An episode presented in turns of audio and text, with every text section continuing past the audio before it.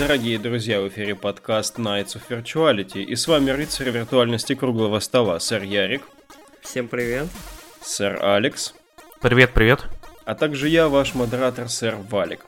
А, преддверие E3 всегда такое достаточно безрыбное время, поэтому приходится довольствоваться всякими обрезками со стола типа трейлера Соника и вспоминать э, хорошие и, может быть, просто менее значительные вещи, которые не попали в наши прошлые выпуски.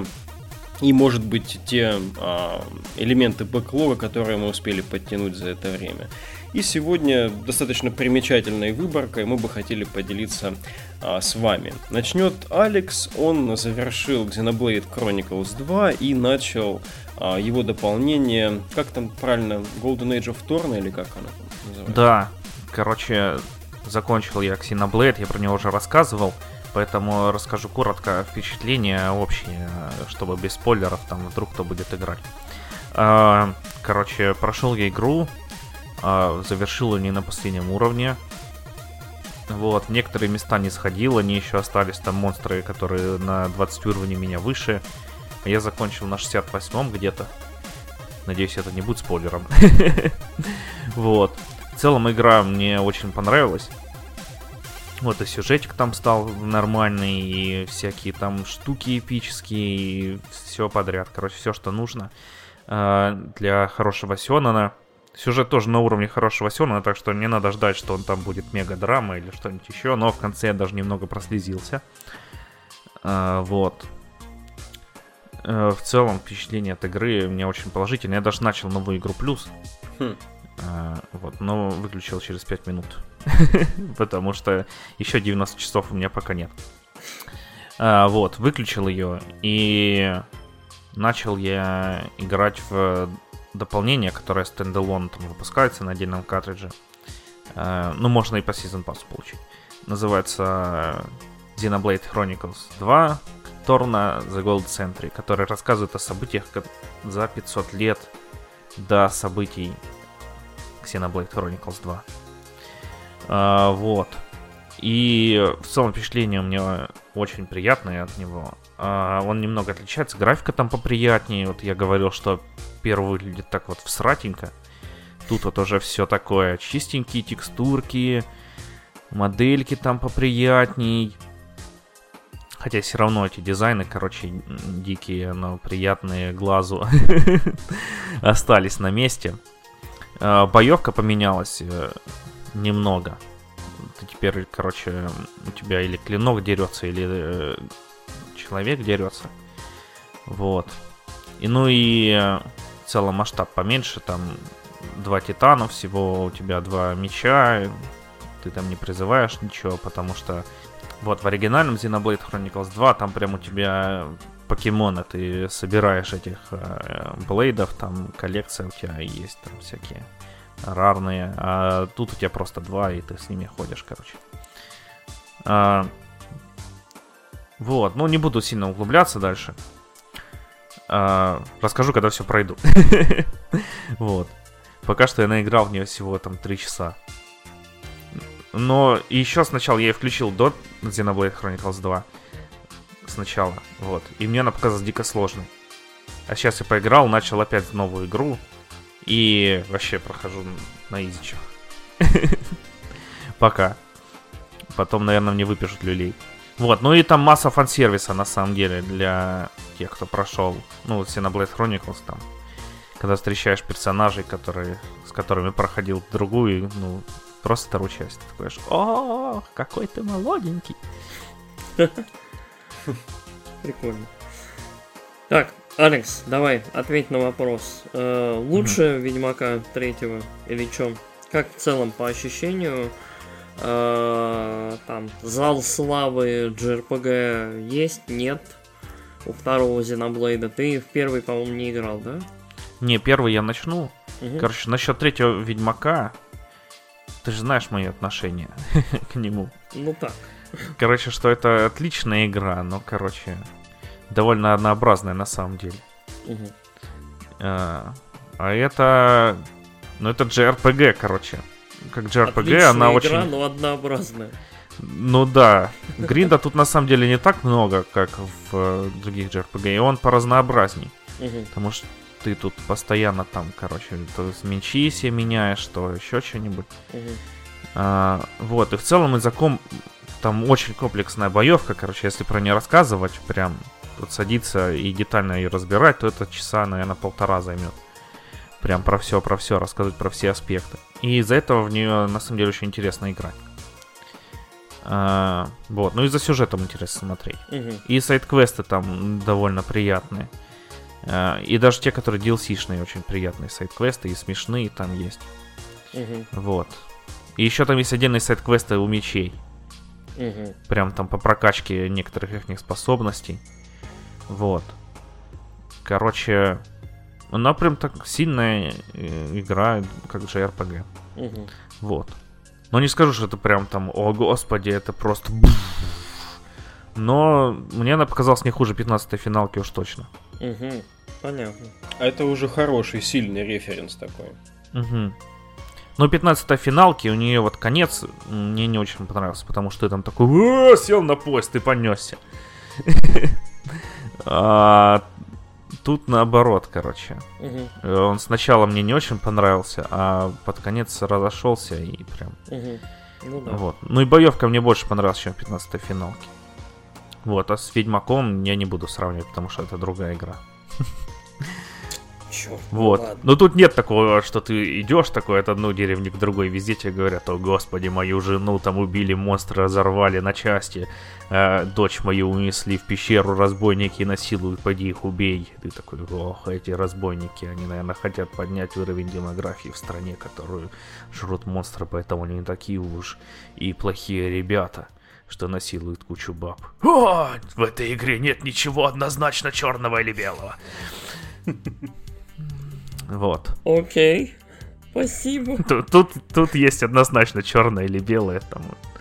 Хотя вот некоторые чуваки тут такой.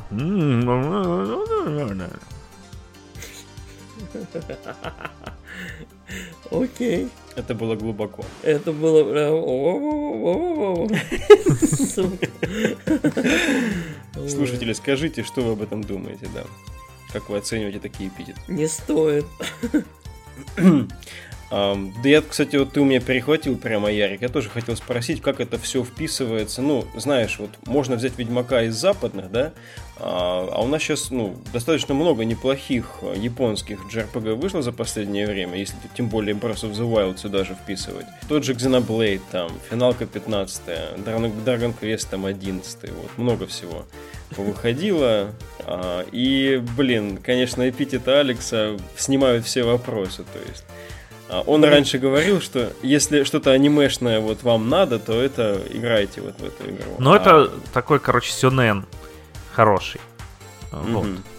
Так что, если вы там не любите, когда главному герою дают по щам, а он такой, о, мне нужно больше силы, и такой становится еще сильнее и херячит главного злодея по щам. А тут такой, «А, мне нужно больше силы. Вот, вам это не понравится. А, ну, короче. вот такие Чикара. да, для вас есть отличная игра, называется, э, блин, Finding Paradise. Вот. А если вы любите сюнены, то это будет прям отлично. Потому что здесь главный герой до самого конца становится сильнее и сильнее. Наруто. Ух, тут такой Наруто. Поня- Понятно. Ребят, давайте... Да, Валик, мне послышалось, что ты сказал Драник Квест, и меня, короче, сорвало это просто вот.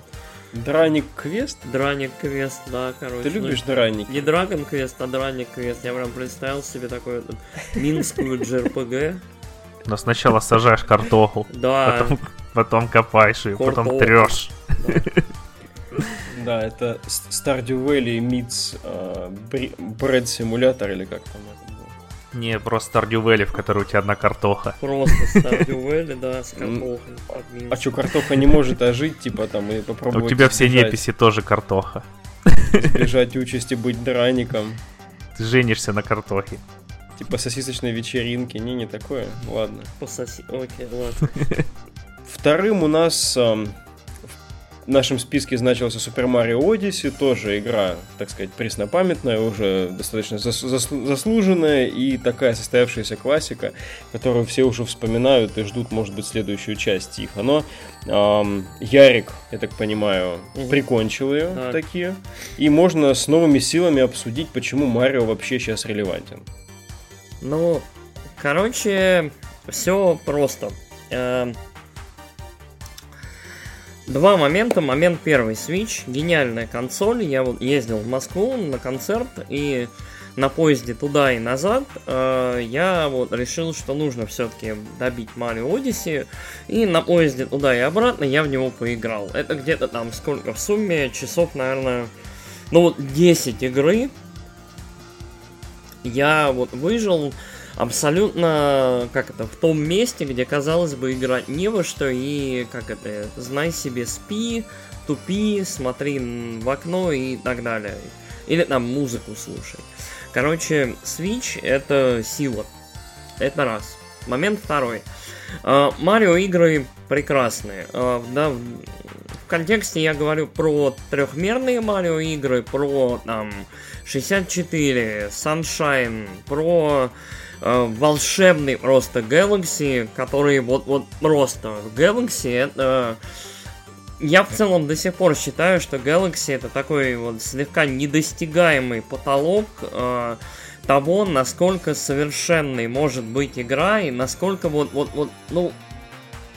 Короче, Galaxy это сказка. Если у вас есть возможность там, я не знаю, либо на Wii U, либо на Wii поиграть в Galaxy, обязательно в нее поиграйте. Вот, э, можно в первую, можно во вторую, там драматичной разницы не будет, кроме там, наверное, какого-то сюжета общего, но это вот пиковая просто Nintendo вот э, в плане того, как она создает уровни, в плане того, как оно вот, вот как создается интерес к игре, ну вот не угасающие. Galaxy я проходил с запоем просто целиком. Я собрал все звезды, я исследовал вообще все, что можно. Это невероятная игра. А, собственно... Ой, можно, можно я скажу? Да. Я, короче, в Galaxy начал играть, и я поддерживаю он прям вообще, короче, ты там с самого начала начинаешь играть, ты такой, о, господи, вот это вот крутотень. И дальше там бежишь, короче, и когда ты с одной планеты на другую перелетаешь, просто, блин, так все сделано, охерительно круто. Galaxy это вот гений и дизайна, и презентации, и вообще очень-очень много всего. И мне вот очень было интересно, как Nintendo будет пытаться вообще вот как, как это преодолеть вот это. Как можно прыгнуть выше головы? Э, они пошли просто интересным путем. Они не стали прыгать выше головы. Они пошли вширь. Вот. Uh, поэтому Mario Odyssey немножко другая игра. Она, наверное, ближе всего она к Sunshine и, может быть, даже классическому 64, но это очень, очень, очень, очень хорошая игра.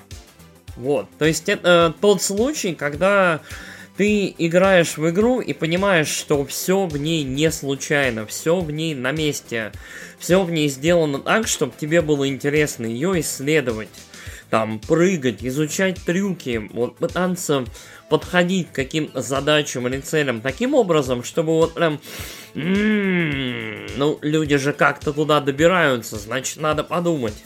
То есть вот Марио в современном виде, вот особенно в Odyssey, это не просто платформер, это гигантская головоломка.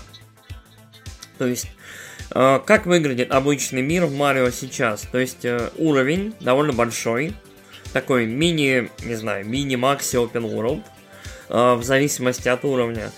И в нем раскиданы вот эти вот луны, э, которые надо собирать для того, чтобы продвинуться на следующий уровень. И они раскинуты, ну как, Первый десяток два, да, ты соберешь. Они лежат в самых простых местах. Там зашел за угол, прыгнул куда надо, э, залез куда-нибудь, прошел небольшой уровень, собрал. А вот дальше начинается интересное. Вот, в небе где-нибудь там на столбе висит луна. Блин, как до нее добраться? М-м-м. А, вон проводок. Ага. Э, а он идет туда. Ага, а как... А, а что? И, в общем, игра забита вот этими невероятными вот как будто бы сложными головоломками, которые имеют при этом очень элегантное каждый раз, приятное и вот такое, ага, Эврика решение. Это игра, которая вот э, ставит перед тобой как будто бы невозможные задачи, но стоит тебе поверить в себя, попытаться что-то сделать, и она такая, ну смотри, ну вот, еще шаг, и ты там. Это, и это вот ощущение, оно не покидает на протяжении всей игры. Презентация очень классная, у игры очень прикольный такой приключенческий дух. Игра каждым новым миром немножко поражает, потому что каждый мир немножко разный, они все классные. Там меня больше всего, наверное, впечатлил замок Баузера под конец, потому что ты вот ты просто не ожидаешь того, что там будет, и оно очень круто. Uh, игра обладает обалденнейшей просто механикой uh, с накидыванием шапок и превращением в различных монстров там и в различные штуки, которые разбросаны на уровнях. При этом уровни непростые, они довольно Опять же, очень элегантно сделанные, куча деталей, куча каких-то мелочей, но при этом ребенок это пройдет очень легко. Взрослый, вот я, взрослый дядька, просто вот утонул, залип в этой игре вот два дня подряд, вот по 5-6 часов. Потому что, ну вот, вот она невероятно сделана, очень здорово. Музыка отличная, визуал прекрасный. Э Играется она, как и все вот трехмерные Марио игры, да и не трехмерные, играется она от э, мастери, то есть от того, насколько ты обладаешь вот более полно всеми трюками, насколько можешь из одного переходить в другой, и при этом здесь нет вот этой вот как э, современной прогрессии в играх, то есть ты берешь и поэтапно открываешь там доступные тебе возможности, такого нет, то есть э, все трюки тебе доступны с самого начала, и ты просто берешь и потихоньку постигаешь, что, как ими пользоваться. Игра очень-очень хорошая, она заслуживает всех десяток, и в целом вот э, всеобщей любви и почитания. Ну и вот момент, когда вы, в игре играет песня, это ультра хайп. То есть там есть реально несколько прям вот, боже мой, моментов, когда вот ты, а, спасибо. Эта игра, это вот, вот подарок и геймеру, и фанату Марио, и фанату трехмерных игр серии. Это вот, я очень-очень был рад. Это вот прям... Я почти так же прошел, я ее купил, за два дня прошел. Ну, основную часть. Ну, да. Там же я... потом темная луна еще и, и прочее. Я вот, я не стал собирать там все эти 700 лун, вот это вот все, я прошел сюжетку. А, я хочу к игре вернуться, потому что там еще остались секретки, там а, режим с воздушными шариками. В целом в ней контента, вот, а, казалось бы, игра типа про Марио, ну, 25-30 часов ты ее пройдешь и все, да? Нет. Вот от нее реально ощущение, что часов 50-60, вот в нее можно спокойно поиграть. Ну, еще всякие мини-игры там, блин, тоже с онлайн-таблицами. Да, да, там очень-очень много всего. И игра, может быть, этим чуть-чуть обескураживает, но каждый раз у тебя нет ощущения, что, боже мой, там куча всего. То есть нет, то есть тебя никто не торопит, ты можешь в своем ритме спокойно исследовать каждый уголочек этого мира и находить то, что тебе интересно, или вот то, что тебя в данный момент вот-вот-вот увлекает. Удивительным образом, вот обе игры, основных на Switch, и Зельда, и Марио, они про любознательность. Они про то, что, блин, вон вдалеке какая-то штука, э, как бы туда добраться и как бы посмотреть, а что там вообще. То есть они вот обе про такое, про дух исследования и про вот Одиссею, дичь и вот это вот все. Я вот э, удивительным образом вот Nintendo в этом поколении вот дух приключения умудрилась передать своим вот основным проектам, и это восхищает и вдохновляет. Отличный спич. Вот. Ну, поскольку Алекс уже раньше делился у нас впечатлениями, кажется. Вроде не, но... А, ну, давай тогда добавь, наверное, что-то по, в целом мысли по игре. А я, можно про другую игру из серии Марио тоже расскажу. Я прошел Super Mario Bros. U. Вот, тоже отличный двухмерный Марио. Он был для меня местами очень сложный, но я справился. Вот, и очень интересный. Ну, как всегда, двухмерный Марио. На самом деле не сильно изменился с э, времен э, Super Mario Bros. 3. Угу. А, вот. Также ты доходишь до босса. Босс очень легкий обычно. Но все равно, короче. Уровни сами очень клевые. И проходится тоже. Особенно, когда ты его замастерил уже, там, сдох на нем 20 раз, и ты там, запомнил его, ты просто пролетаешь там за 30 секунд на скиллухе. Или еще, короче, когда ты просто проснулся с утра, отдохнувший такой, выпил чайку, ты вообще там полон сил, включил тоже какой-нибудь уровень, который не мог пройти, и вообще там пролетел, где ты раньше не мог, и до первого там чекпоинта дойти, просто пролетел его весь. О, отличные чувства может быть, у меня а, во мне говорит ограниченный эксперт по Марио вселенной, я не во все, все-таки тем более в последние проекты вот я не играл, которые на последних консолях Nintendo. В старые это играл, вот которые на NES, на, на SNES. А, скажите, вот Алекс сейчас это заметил, что в основном боссы не очень сложны, как бы уровни бывают, бросают тебе вызов. А, это какая-то в целом философия в серии? И не считаете ли вы это слабым звеном, что боссы все-таки не, обычно не челленджевые? Нет, это же не этот не капхед. Вот, я не считаю. Ну и при том в трехмерных Марио там боссы посложней. Особенно та птичка, которая в пищевом уровне. Блин, я прошел с первого раза, по-моему, всех боссов, кроме, кроме Баузера, наверное, последнего. На я вот Баузера без проблем прошел, а птичка мне больше всех проблем доставила. Особенно там же еще потом открылись эти э, более сложные версии. Угу. Вот, и прям более сложно до сих пор не прошел. Ну, я, если честно, не очень задрачивал ее. Угу.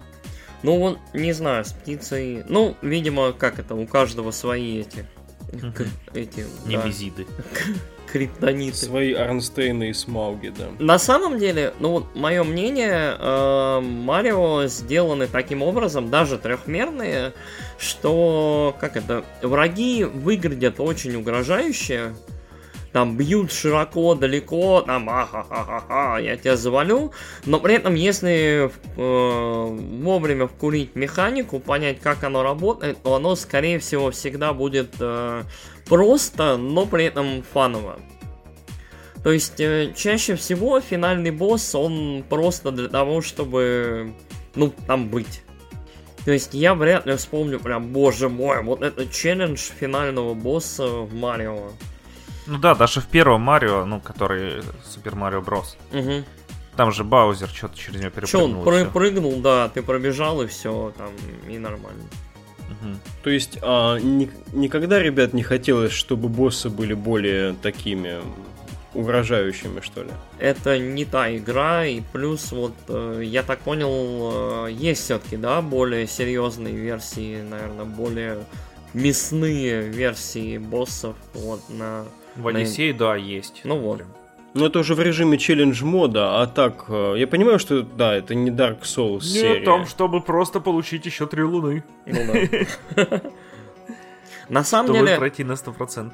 Ну да, э, на самом деле я считаю, что нет, потому что вот Супер Марио, вот что Odyssey, что Galaxy, что вот игры до этого, э, обладает уникальной атмосферой дружелюбной игры, которые требуют от тебя все-таки какого-то скилла, но как это... А у тебя никогда нет ощущения, что ты столкнулся с гигантским непроходимым забором. То есть это игра, которая не, подраз... не требует от тебя безумно много, потому что игра знает, что тебе может быть и 5 лет, а может быть и 40. То есть э, в этом плане, мне кажется, сложность в Марио играх очень круто сбалансирована. И если ты прям владыка задротства, то для тебя есть э, более серьезные эндгеймовые челленджи, потому что в том же Galaxy более поздние звезды, более серьезные какие-то э, собирались действительно ну, там, не то чтобы долго, но больше усилий требовалось. То есть, э, какие особенно челленджи на время, это было очень такое злое. Угу, угу. Ну хорошо, мне просто в целом казалось, что это один из основных, может быть, аргументов у тех, кто считает это, ну, преимущественно детскими играми, да, то есть, а, да. Ну, вот как, э, свое современное, наверное, такое поклонение Nintendo я вот начал как раз с Galaxy, и, э, короче, буквально по первым двум, двум уровням э, в том же Galaxy, там вот по этим, по планетам, понятно очень просто и легко, почему вот метод Nintendo вот в таких играх он работает.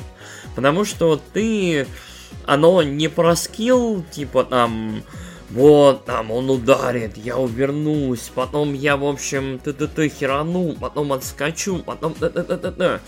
Нет, оно про очень тактильные ощущения прыжка, там, переката, двойного прыжка, уворота, чего-то еще. То есть это игры очень какого-то такого вида, когда, не знаю, двое твоих друзей, друзей скакалку крутят, угу. скорость меняется, а ты прыгаешь. И оно интересно, оно весело, и ты при этом постоянно ощущаешь, что челлендж он есть. Но на каком-то вот базовом уровне, очень таком базово-песочном каком-то. И э, мне это очень-очень нравится, потому что очень много игр в современное время, ну как, много механик, все сложное, все такое, как это, угу. слишком порой сложное. То есть тебе нужно следить за очень большим количеством вещей. А здесь, э, при том, что да, тут есть возможность покопаться, чего-то поискать, порыть и так далее. Здесь обертка достаточно простая, но от тебя потребуется внимательность, там какая-то скорость, может быть усидчивость, но ты всегда будешь чувствовать, что вот достижение, оно какое-то есть в итоге. Понятненько. Я тогда... И фан. Ага. Ну, фан это ж Nintendo на этом живет, мне кажется, в целом.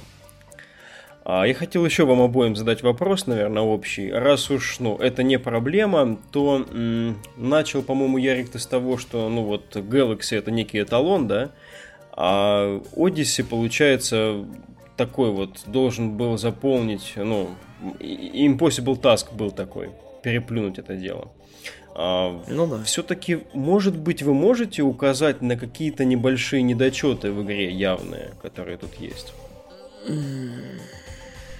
Ну, там текстура земли в низком разрешении.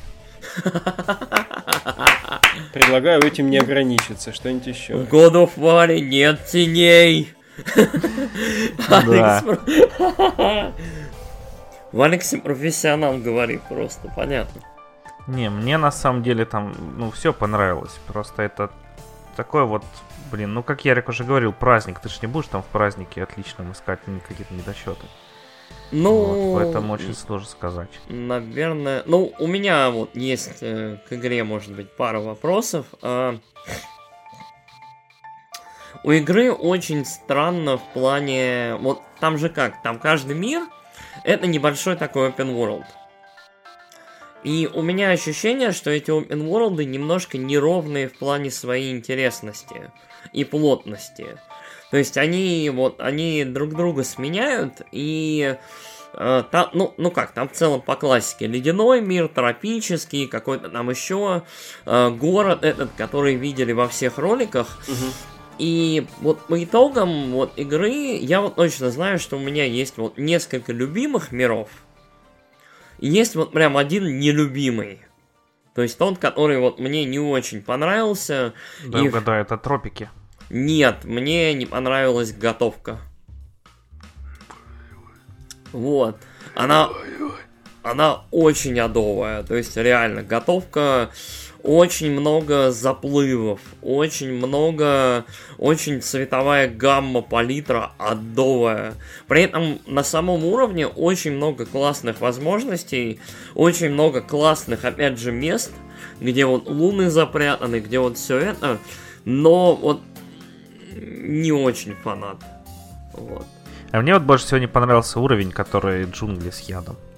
Джунгли, они, слава богу, маленькие. То есть они очень маленькие. Я быстро собрал там все луны и полетел дальше.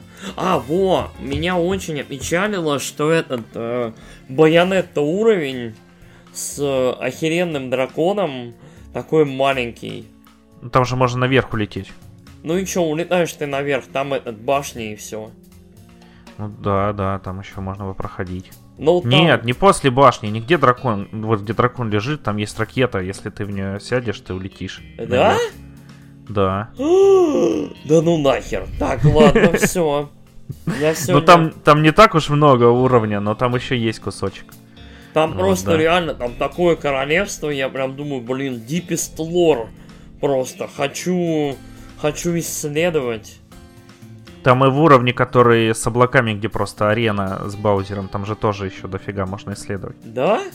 Да. Охереть. Вот это игра, не игра, это просто праздник. Да, тогда... И тот, который с ядом, там на самом деле с другой стороны уровня просто дохерища еще всего для полетов. Вот полет, кстати, вот не очень понравился. Планирование очень... Очень приятель странно управляется, мне не понравилось. Да, тут я тебя поддержу. Вот, очень такая механика э, Не, странная. не, са- не интуитивно. Не очень, да, интуитивно. И, короче, я, по пару раз шибанулся и потом только вкурил, как оно работает. Но при этом все дизайны классные, все очень круто. Короче, Bullet Bill с усами это классика, это все. Это в целом усы на всем. Это вот, не знаю, невероятно. Я фан. Но еще самое офигенное, это с концовка, когда, ну, не буду спойлерить, вдруг кто еще поиграет, потому что на самом деле ты такой, что? Что? И ты такой, «Я! охеренно! Вот так вот я прям делал. Финал, финал этой игры это нечто, да, потому что э, в целом ты думаешь, что ты от этой игры как-то все получил, ты уже вот, вот все знаешь, что будет, но игра вот реально где-то раза 3-4 по ходу пьесы, прям она реально удивляет, ты такой, что? А так можно было? Ну ладно, спасибо. И вот правда, то есть это игра, которая вот постоянно благодарит геймера за то, что вот он в нее играет. Вот. Ну и секреты. Секреты, вот то, как в Марио играх расположены секреты на уровне интуиции, это гениально. То есть вот э, это может быть не по всем уровням видно, но вот та же, тот же, я не знаю, замок Баузера в конце, когда вот уровень достаточно линейный, но при этом много всяких, как это, тупиков, в которые можно пойти. И ты вот туда идешь, и буквально несколькими манипуляциями, там, камерой что-то посмотрел, что-то еще глянул, и ты понимаешь, что вот здесь что-то есть. И ты берешь, тратишь немножко времени, там, лазишь, смотришь и, ага, либо луна, либо монетки, либо что-то еще, но игра награждает твое желание исследовать и твое понимание вот такое того, что вот, вот да, здесь что-то заныкано. И вот это вот почти интуитивная история, это вот нечто. То есть, когда ты на интуитивном уровне понимаешь игру и то, как она работает, и то, как в ней даже вот спрятаны какие-то вещи, это очень круто. Это вот, не знаю, это неоценимый, по-моему, опыт в игре, когда ты вот не просто идешь, потому что, ну, тут дорога, значит, тут что-то есть, ничего нет, ну ладно. Мгм. А вот ты берешь, видишь просто там обрыв, и такой, так, этот обрыв есть. Там вон какая-то штука, вон, вот по ней можно, наверное, пролезть. Там что-то лежит. И ты идешь и смотришь. И там, скорее всего, что-то есть прикольно. Такой дофаминовый... Еще половина уровня. Дофаминовый эксплоринг, да? Угу. Ну, да. На самом деле я в целом не, стрем, не стремлюсь как геймер к этому. Вот ты сейчас сказал, что там есть дорога в другой игре, и там, может быть, ничего и нет. Для меня это вообще норма. Я как бы считаю, что как бы реализм в этом отношении должен быть, но Марио это, слава богу, не про реализм, и в этом отношении очень здорово все выглядит. Ну, то, что я вот у Алекса видел, то, что я по видосам видел, прям вот очень ярко и действительно празднично. Блин, а мне это в других играх расстраивает, которых там подымаешь на какое-нибудь место такое, ну, довольно секретное, но с другой стороны туда можно было бы зайти, угу, а там угу. просто нет ничего, и ты такой, а, ну тут можно было бы оставить какую-нибудь пасхалочку хотя Ну а зачем? А зачем это делать? Чтобы поощрить игрока за то, что он сюда пришел. Ну, как бы да. Ну, а, за, а зачем это делать? Повторю вопрос. Да ты так говоришь, как будто я тебе таск поставил. Чувак, надо разнообразить уровень, чтобы не просто так ну, идешь ты из точки А в точку Б, чтобы было интересно погулять по нему. Как-то игра, она там для игрока, она, она для игрока сделана, чтобы игроку было интересно. Если реально ты создаешь какое-то какое ответвление, какой-то коридор, то он должен в себе иметь либо информацию, либо красивый дизайн, вид, либо, ну, вот, вот что-то полезное для игрока. Иначе это будет просто трата времени. Угу. Ну вот в Секиро ты играешь, там тоже много мест, где ты запрыгиваешь такое, и там что-нибудь лежит. Какая-нибудь даже монетки, но все равно приятно там что ты запрыгнул сюда, и, и тут вот у тебя поощрение такое. Ну, я вас услышал, это, конечно, все справедливо, вот, но мне все равно кажется... А пустые углы в реальности есть, можно зайти постоять. Вот, Вся моя жизнь пустой угол. Мне кажется, что этого не хватает, да, в играх.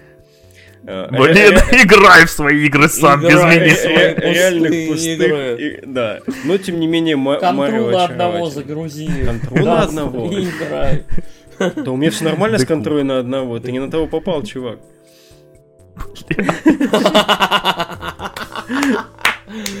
Forever alone.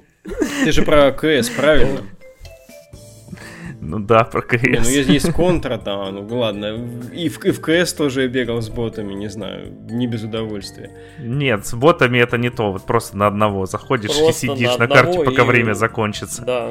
А, ну да, Машинки ходишь вокруг там какого-нибудь, да, мансиона или там Туз 2 и смотришь на эти углы, которые столько боли тебе причинили.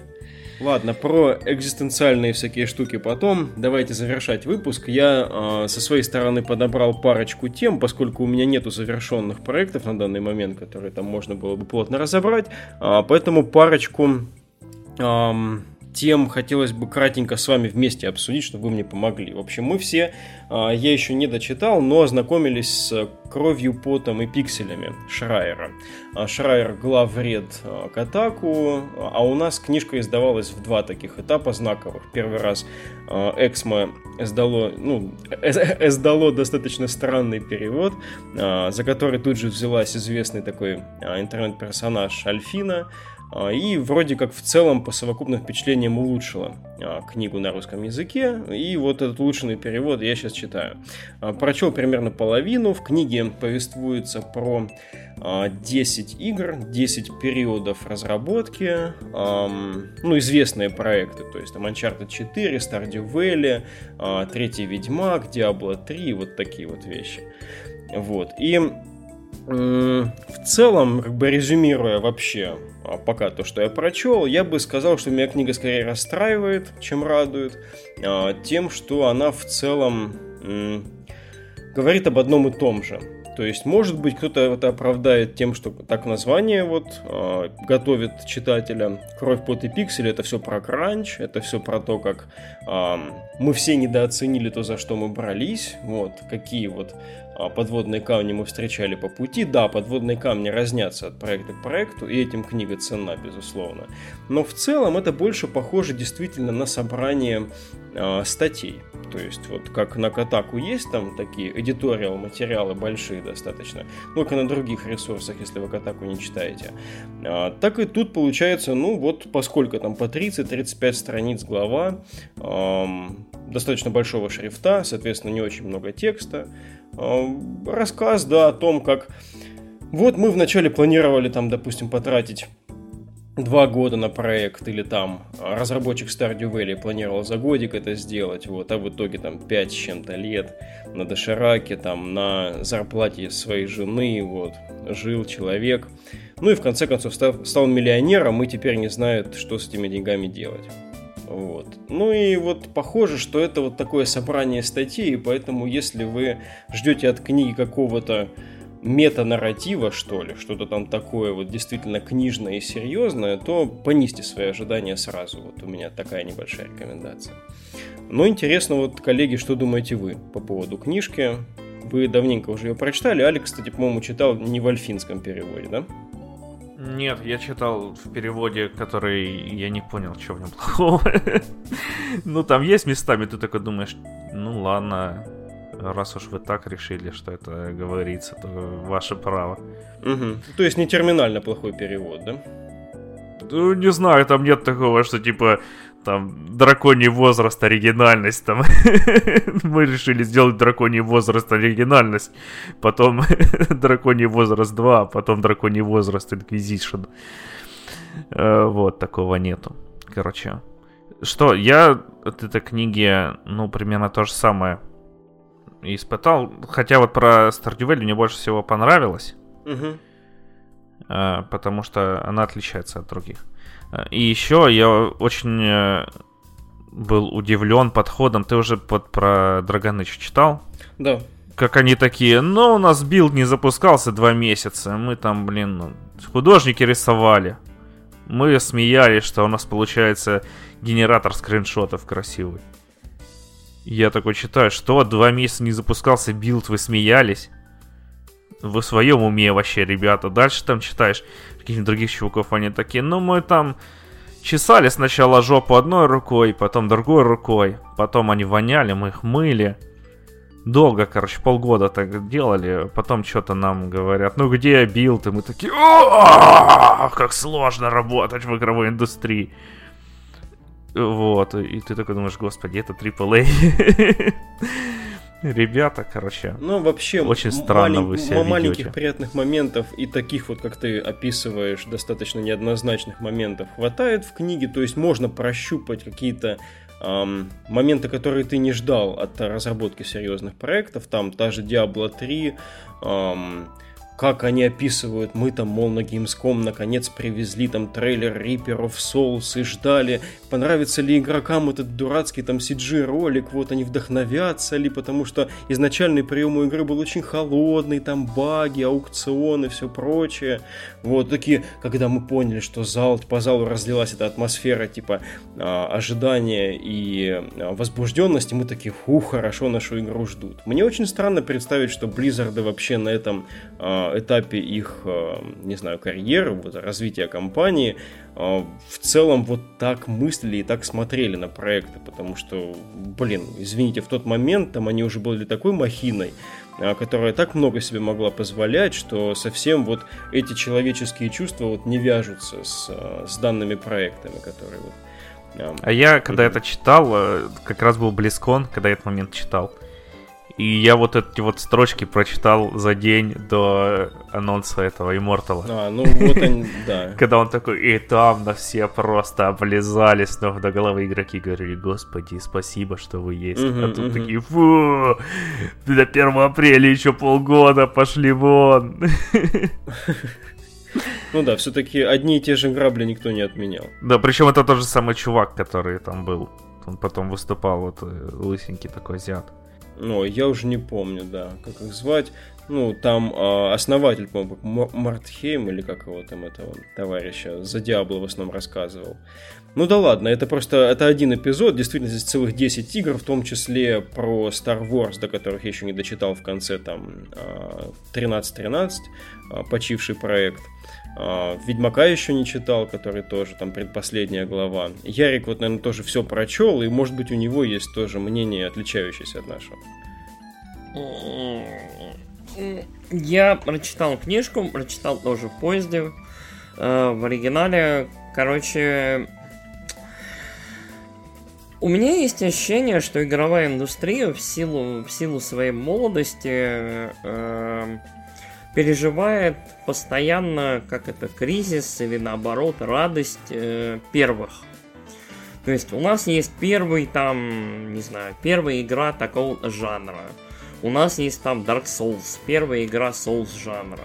У нас есть первые наши киберспортсмены, там, миллионники или кто они там, с кучей подписчиков.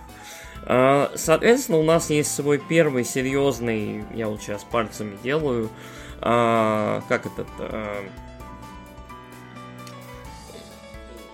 журналист-следак, я даже не знаю, как его назвать, investigative journalist. Нормальный журналист. Нормальный журналист, да, настоящий журналист, э, Джейсон Шрайер. А, да, э, книга не выглядит книгой, это просто подборка статей. Постмортумов. Э, да, постмортумов, которая собр- собрана, как это, просто под одной обложкой.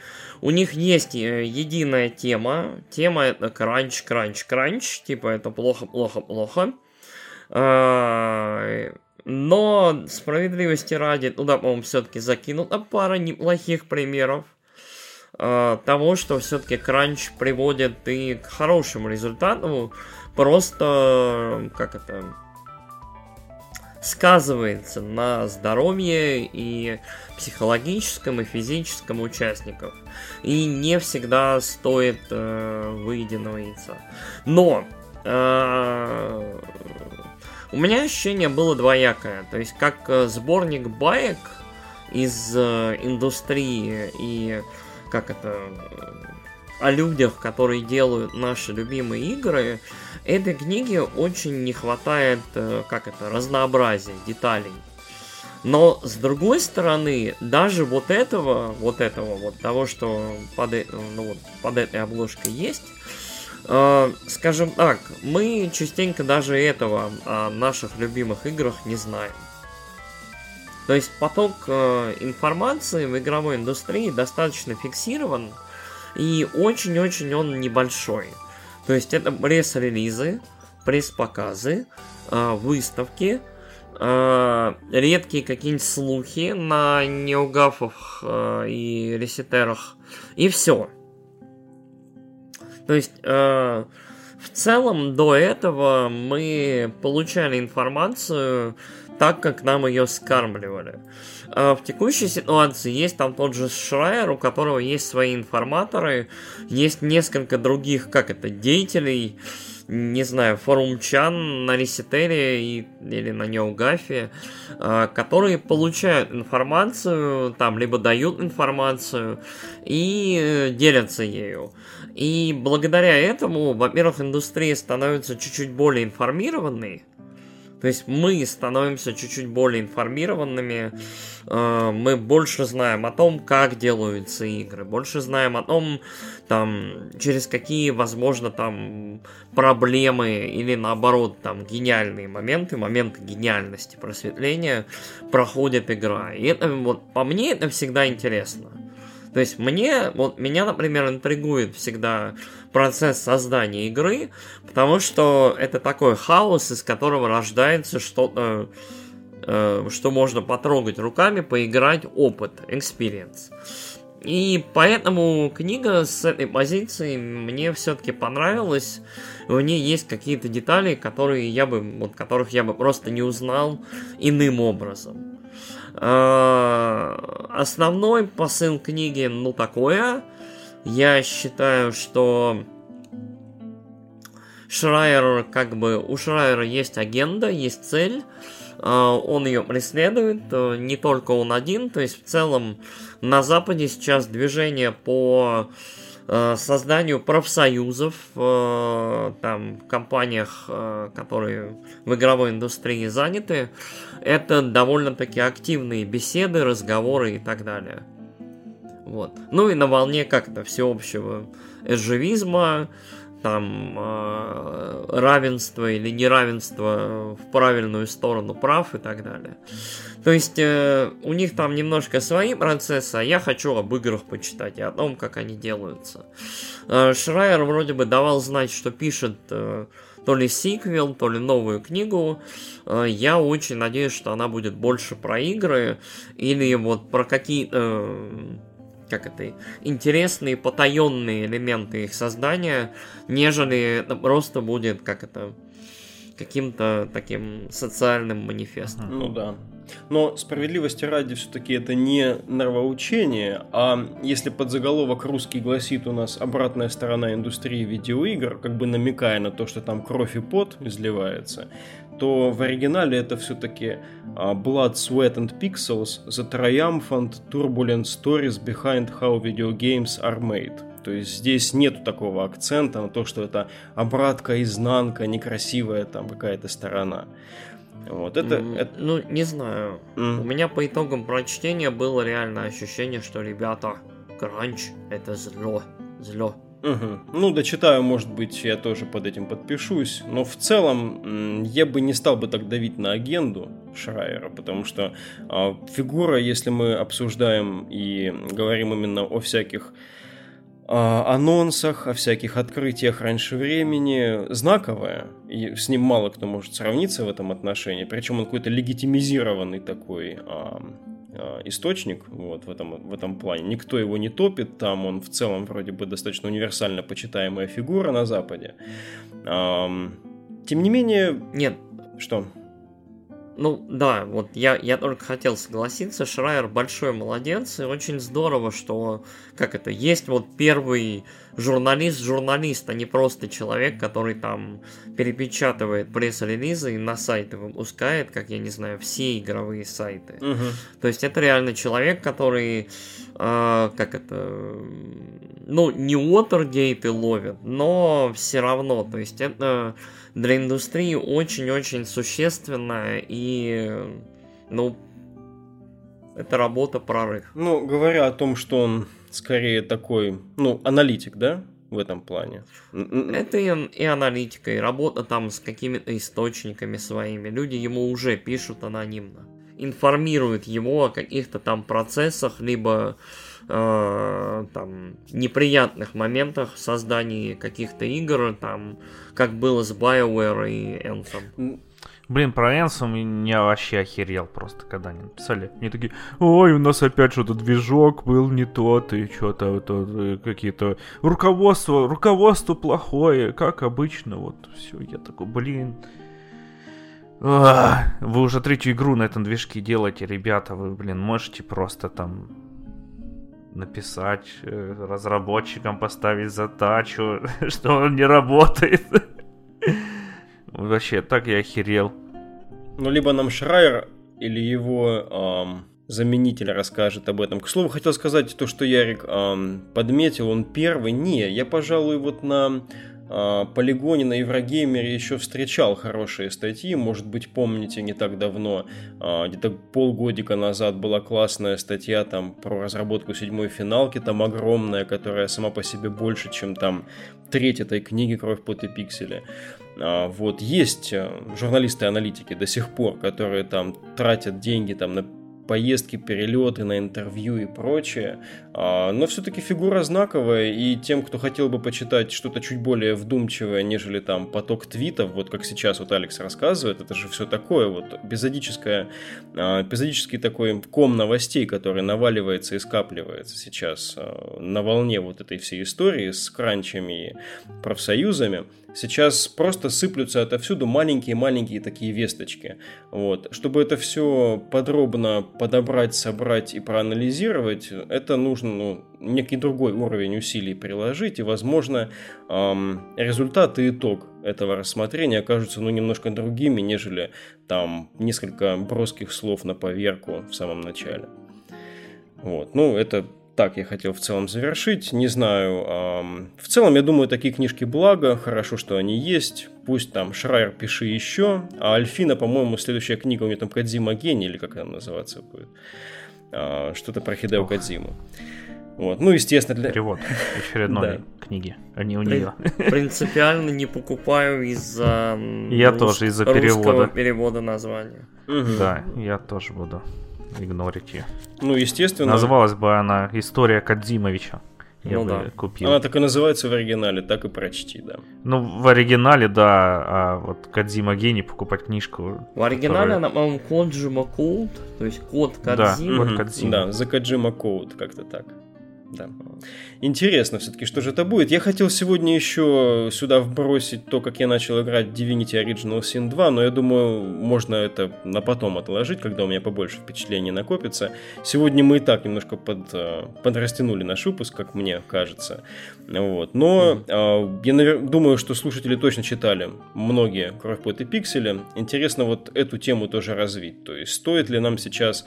э, что нам стоит больше, может быть, а, требовать от индустрии? Аналитических материалов или, может быть, все-таки а, каких-то движений там а, в плане компенсации этих кранчей и прочего? Но мне кажется, это все-таки больше немножечко западная тема, как вот общие такие радикально-феминистические и прочие настроения. Немножко мы, как россияне, в сторонке от этого находимся. У нас это еще не, не, во- Можем потерпеть. не возобладавшая тенденция, свои реалии, да, да, нас тут прижимают по-своему. Вот. Но послушать, как делают большие серьезные дядьки, интересно. Тем более, что они делают все далеко не всегда серьезно и местами даже, даже прикольно и необычно. Вот за этим стоит такие книжки читать.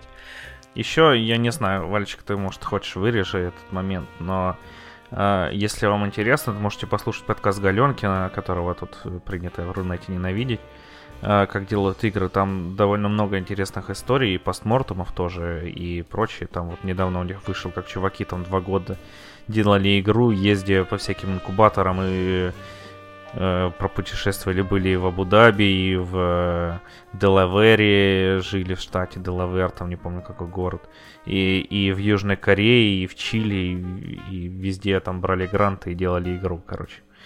И, и много там, даже про Ведьмака только второго, кажется, там до выхода второго Ведьмака даже есть интервью с э, э, главами CD Projekt Red. И еще э, неплохой канал есть на YouTube после титров, Там местами есть просто так... вырвиглазные и взрывающие мозг материалы, но последние а, штук 5, наверное, весьма хорошие. Где- Ну и если, Брать да, если такие известные вещи, как NoClip и GDC-шные конференции, да, а, вы осиливаете в оригинале, это нормально. Да, это вообще не обсуждается. Это там GDC это просто... Вот там люди рассказывают от первого лица, как они делали, и тоже очень интересно. Да, тоже местами противоречиво. Я помню из последних двух это Кори Барлога выступление. Веселое, харизматичное, такое эмоциональное, но более попсовое. А вот э, ребятки, которые делали Subset Games, которые делали Into the Bridge, а, там чувачок оттуда, это всего лишь два человека, один из них рассказывал про философию, как они от FTL переходили к Into the Bridge. Вот там вот много такой прям сухой классной теории, как именно и почему именно та или иная концепция не работала, почему так разработка затягивалась, вот тоже... Это у клипа? Мгм, да, это он... А, а, нет, это GDC-шная. А. GDC-шная ам, Into the Bridge Postmortem, что-то такое, как-то так называется. М, Ну, клип тоже вышло, вот я еще не успел посмотреть. Ну, там коротенькая у, у ноуклипа, кажется, 17 минутка что-то, а GDC-шная там целый Мгм. час, прям так подробненько, ранние прототипы, там, как выглядел Into the Bridge. В общем, очень здорово. Ну, там, там много. Там еще есть как кроликов делаем, Марио кроликов, тоже, что это была настолка сначала. Ага. Потом они ее показали чувакам из Nintendo, и сказали, ну, нормас, ладно, делай. Крутяк. Ну, на супер позитивной ноте, мне кажется, можно и закончить. А, Спасибо, слушатели, что сегодня были с нами. С вами был подкаст of Virtuality. А, Ставьте нам все возможные социальные знаки отличия и одобрения, если мы, конечно, вам понравились. Или пишите комментарии о том, какие мы а, говнари, ничего не знаем, или, может быть, злоупотребляем словами-паразитами. Да. Не А, разберем, жаемся в индустрии. Я, я и не претендую, господи, да. А, э- э- это вы там где-то в ней работаете, ребята, а я что там? Я, я, я, Блин, Ты чё, э? пёс. я понял. Пес. Ой, пес. Я ничего такого не сказал. Что сказать, над чем вы работаете? Нет, Хорошо. А, я сам не знаю. Иногда. Но не. Да, такой сделал, все, отдал. Сделал такую... Можно проверить, готовый? Нет. Субаращи. Yeah. Всем хороших историй видеоигровых, там, э, играйте хоть в Секера, хоть в Марио. Э, в принципе, главное, чтобы от этого получалось большое удовольствие и интересный опыт. Э, до новых встреч и пока-пока. Всем пока. Всем пока.